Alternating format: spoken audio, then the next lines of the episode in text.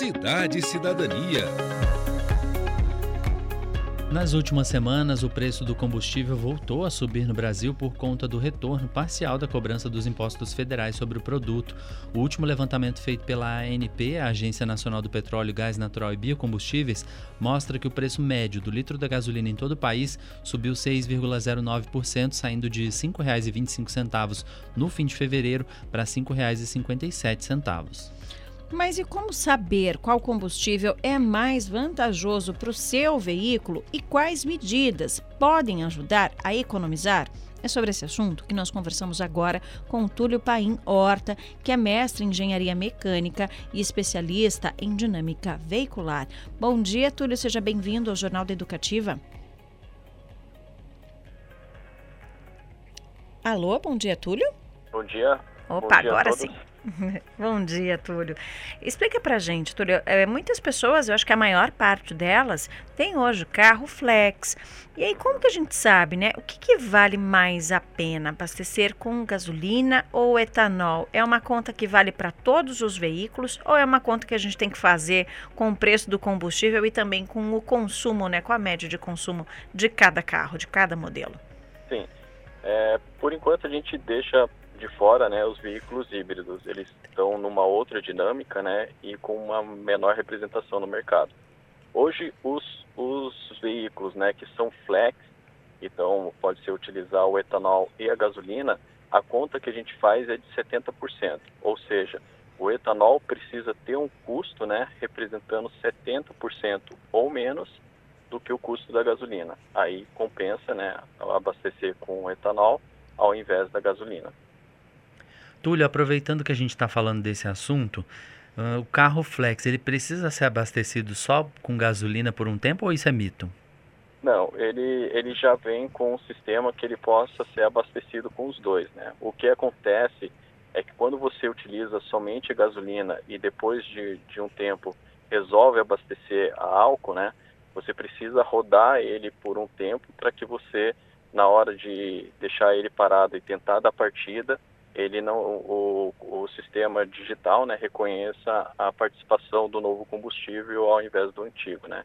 Então o ideal é sempre você ter uma mistura ou você quando trocou o combustível rodar ele por um por algumas quilometragens né para o sistema já reconhecer.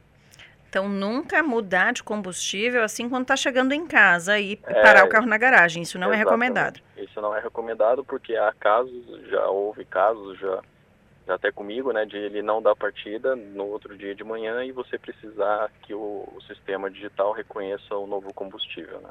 Uhum. E Túlio, explica pra gente, é verdade ou é mentira que dirigir com um carro em ponto morto, muita gente faz isso, né? Principalmente uhum. em descidas, a, uhum. ajuda a economizar combustível. Isso já foi verdade, hoje não é? Como que, como que é isso? Então, antigamente a gente tinha os sistemas que eram a base do carburador, né? Então ele tinha uma, digamos assim, toda uma sincronia entre rotação e o sistema carburado, né? E, e daí o, o, você não soltar a marcha, realmente você tinha uma economia, era mínima, né? Mas ali você tinha. Hoje os veículos atuais são a base de injeção eletrônica, né? Então por mais que você esteja no ponto morto, você está em baixa rotação. É só você ligar o carro, né? E, e, e não engatar nenhuma marcha, você vai ver ali no, no, no painel que uhum. ele já está com o giro rotacionando, né? Então é, o que a gente sugere, né, que você não faça isso para a economia de, de combustível, é, ele não vai ter uma grande influência e você pode oferecer riscos, né, para a segurança. Então, é, você não acaba não utilizando o freio e quando você utilizar, você vai exigir demais do freio, né, e na retomada de velocidade, você vai ter que pisar mais no, no, no sistema de aceleração e daí você vai consumir mais combustível. Então, é uma conta que acaba não fechando, né, por causa dessa, dessa função que a gente tem uhum. é, pelo bem, né, que é a injeção eletrônica. E Túlio, aproveitando que a gente está falando aí de economia de combustível, é verdade que manter o tanque sempre cheio em vez de deixar ele chegar até a reserva ajuda na economia de combustível?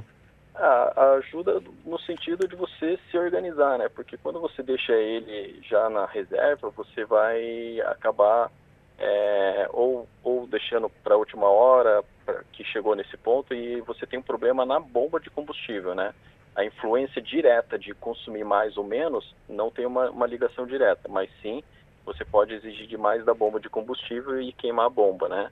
É, o que eu sugiro sempre é você deixar é, da metade para cima, né? Mais com uma questão de planejamento. Às vezes você acaba rodando mais do que você precisa, às vezes você está com aquela pressa e não vai poder passar no posto, né? Então você consegue ter uma, uma, um bom planejamento, né? Não deixando baixar da, da metade e ao ponto extremo de chegar na reserva, né? Não tem a ver com evaporação do combustível nem nada disso. Não, não. Os, os veículos atuais estão é, com vários sistemas modernos, não, não chega a ter uma influência significativa, não. Uhum.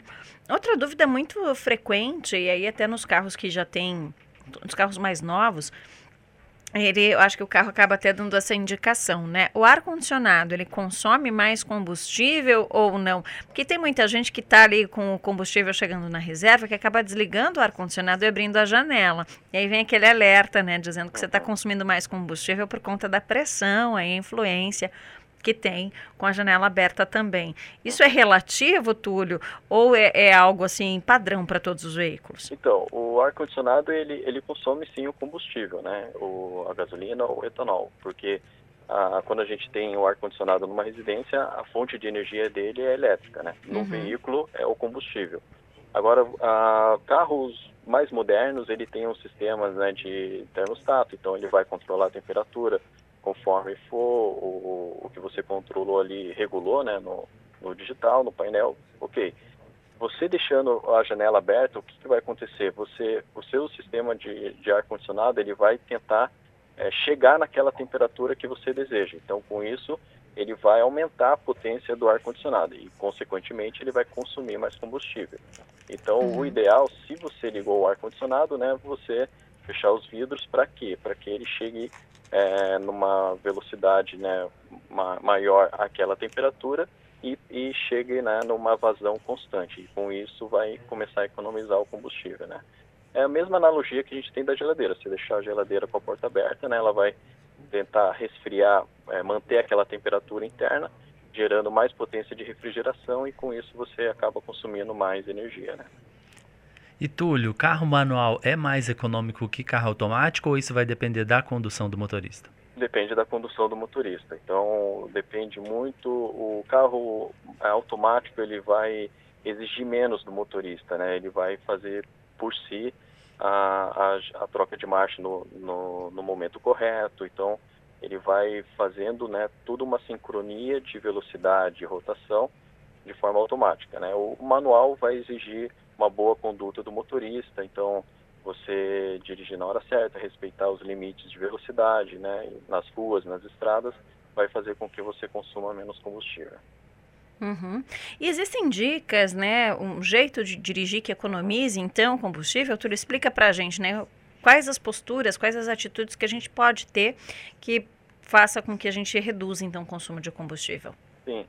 É, respeitar sempre né, os limites de velocidade, é, tanto para segurança interna quanto externa, né, e, e, te ajuda, consequentemente, também a reduzir o consumo de combustível, manter a manutenção do veículo em dia, né, então é, tem tudo muito explicado no manual, né, às vezes a gente acaba não lendo o manual, então acaba depois dependendo muito de oficinas que também são, são especialistas no assunto e pode orientar de forma correta, né? Mas o manual ele já vem com todas as informações corretas. E por último, a calibragem dos pneus, né? Então isso às vezes a gente não percebe, mas influencia bastante, né? A, a frequência de calibragem dos pneus, no mínimo, né, ter, teria que ser semanal, né? Eu acredito que nem todo mundo consiga ter essa paciência, né, ou essa, esse planejamento, mas o mais indicado, né, no mínimo, seria manu, é, semanalmente, né, fazer a calibragem. Tá certo. Túlio, a gente agradece a sua disponibilidade em conversar conosco e todas essas dicas. Tá bom, eu que agradeço. Um abraço a todos e tenham um, um excelente dia. Obrigada, um ótimo dia, uma ótima terça-feira.